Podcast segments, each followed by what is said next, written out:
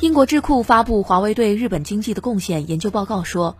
去年华为公司经济活动对日本的 GDP 贡献达七千六百六十亿日元，约四百九十五点五三亿人民币，是二零一四年的六倍。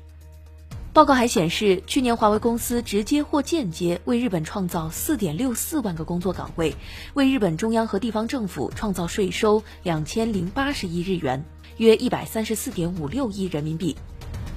华为董事长梁华表示，日本是华为的重要市场之一，也是华为全球供应链的重要一环。今年前九月，华为从日本采购额已达七千八百亿日元，超过去年全年的七千二百亿日元。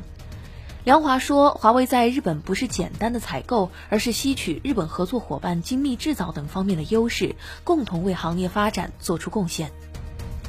感谢您收听界面财经大事件。